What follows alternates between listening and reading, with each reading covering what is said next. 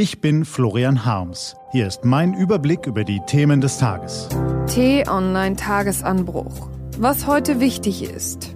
Freitag, der 25. Mai 2018.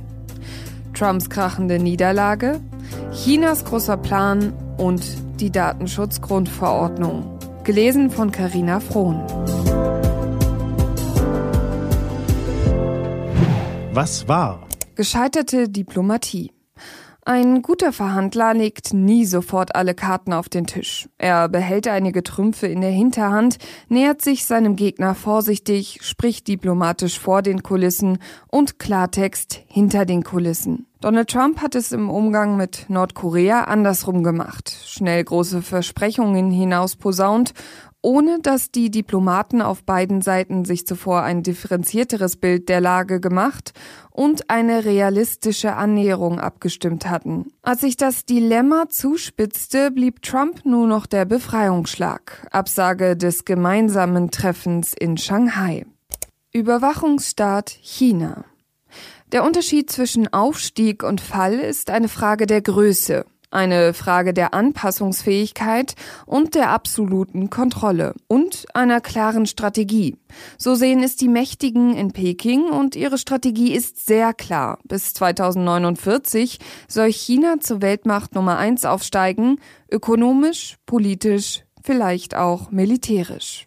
Die Bürger werden einem totalitären Sozialpunktesystem unterworfen, bei dem schon jetzt 700 Millionen Menschen mitmachen. Wer fleißig arbeitet und der Obrigkeit gehorcht, bekommt Punkte gutgeschrieben.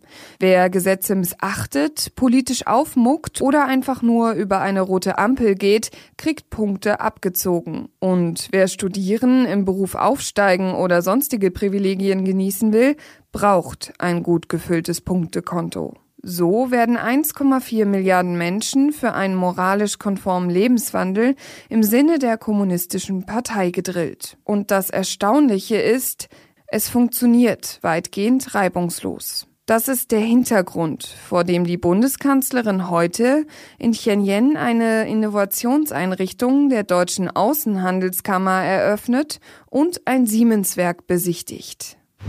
Was steht an? Die T-Online-Redaktion blickt für Sie heute unter anderem auf dieses Thema. Die Europäische Datenschutzgrundverordnung tritt heute in Kraft.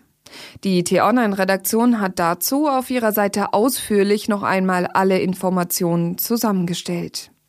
Diese und andere Nachrichten, Analysen, Interviews und Kolumnen gibt's den ganzen Tag auf t-online.de. Was lesen? Wenn Sie möchten, unter t-online.de-tagesanbruch gibt es drei Lesetipps für Sie. Heute geht es um Außenminister Maas bei seinem US-Kollegen Pompeo, um den Abschuss der Passagiermaschine MH17 über der Ukraine und um Strafverfolgung in den USA. Das war der T-Online-Tagesanbruch vom 25. Mai 2018. Ich wünsche Ihnen einen frohen Freitag und dann ein schönes Wochenende. Ihr Florian Harms.